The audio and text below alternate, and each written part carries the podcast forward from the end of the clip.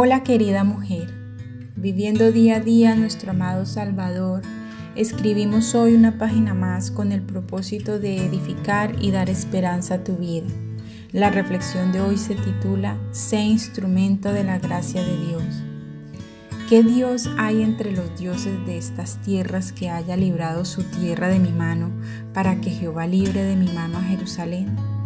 Estas palabras fueron pronunciadas por Raxacés en Isaías 36:20, quien siendo enviado por el rey de Asiria, Sennacherib, iban a invadir las ciudades fortificadas de Judá.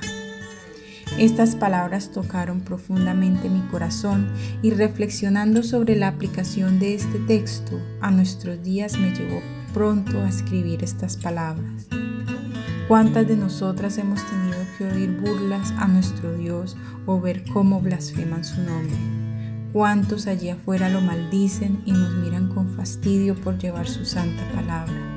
El Rapsacés de ese tiempo sigue y seguirá existiendo hasta que se cumpla toda la palabra del Señor. A nosotras no nos queda más que seguir confiando y alabando al Señor aún en medio de este tipo de dificultad.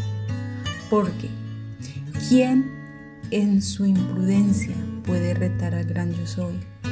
¿Quién será tan necio como para minimizar su grandeza y poder?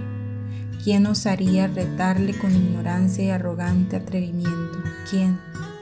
Sin duda es alguien rebelde y necio de corazón que no le quiere conocer e ignora su alcance omnipotente aunque es imposible negarle porque su obra cuenta grito su existencia. Su sabiduría y conocimiento están plasmados en el lienzo de su creación, donde su dedo como pincel pintaba cada detalle. Inspirado en Job 9, 4 al 14. Queridas amigas, oremos por todos aquellos que endurecen sus corazones para con el Señor.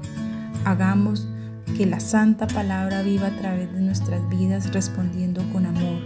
Pueda que algún día por la misericordia de Dios ellos sean salvos y puedas tú honrar el nombre de Dios al haber sido usada como instrumento de su gracia.